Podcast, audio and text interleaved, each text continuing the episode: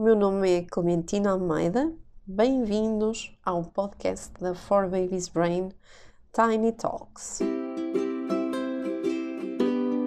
Um podcast sobre bebês, crianças e todos aqueles que com elas lidam.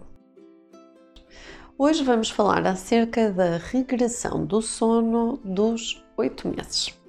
Bom, na verdade não é bem dos 8 meses, é dos 8, dos 9, dos 10, vai andando por aí. Vamos já ficar a saber tudo o que acontece no bebê neste período, nesta faixa etária que tanto perturba o sono. For Baby's Brain. Então, quais são os sinais de que o seu bebê pode estar a passar pela regressão do sono dos 8 meses? Já passamos pela dos 4 e esta é bem diferente. Na regressão dos 4 meses temos uma alteração incrível, completamente nova do padrão de sono, ou seja, das ondas cerebrais que associam uh, o desenvolvimento neurológico do padrão de sono do bebê. Já no caso da regressão dos oito meses, esta tem mais a ver com o desenvolvimento cerebral do bebê e não necessariamente com alterações no padrão neuronal do sono. Então, nós podemos perceber que o bebê tendo esta idade, uns começam um pouco mais cedo, 7 meses, outros podem prolongar e ser mais tarde, começamos a ver que o bebê começa a resistir mais às cestas, não quer adormecer, tem alguma resistência também no sono da noite, é um bebê que anda mais colado, mais lapa, mais choramingão, é um bebê que também tem mais fome, por exemplo, durante a noite pode até acordar 4, 5 vezes para mamar. E o sono fica perturbado, obviamente, durante a noite temos mais disrupções e as cestas mais complicadas. Então, isto um bebê que poderia dormir bem antes destes 7, 8 meses e de repente passa a ter assim muita disrupção à volta do sono.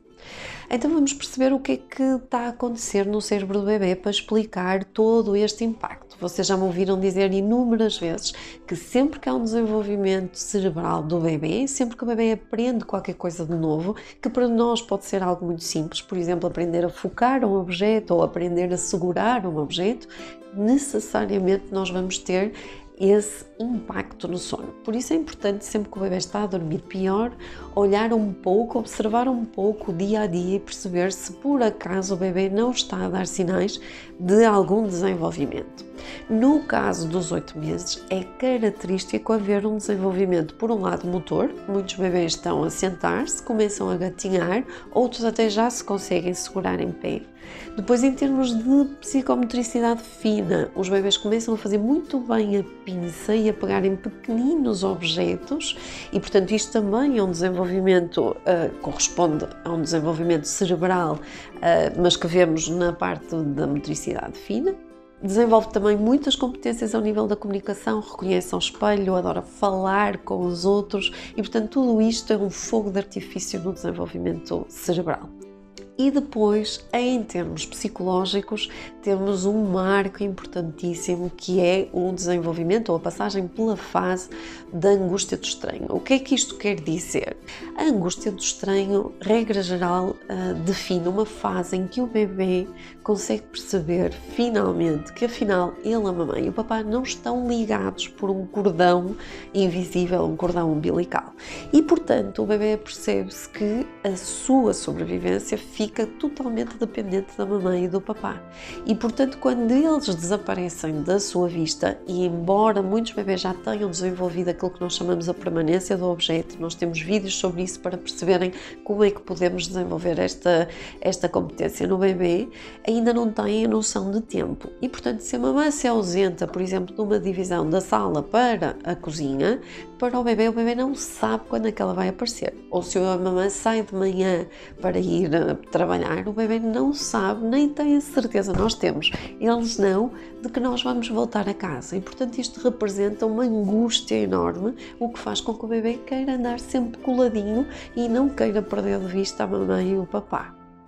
Esta fase é uma fase que representa também independência do bebê. Portanto, o bebê começa a perceber que é uma entidade única. Só que todos os crescimentos Uh, como os crescimentos físicos têm as chamadas dores de crescimento, e nesta fase é uma dor uh, psíquica, é uma angústia que o bebê tem, que pode também ver sem, uh, por exemplo, alguns pesadelos que o bebê possa ter de que está a ficar sem a mamãe ou sem o papai, que está em perigo.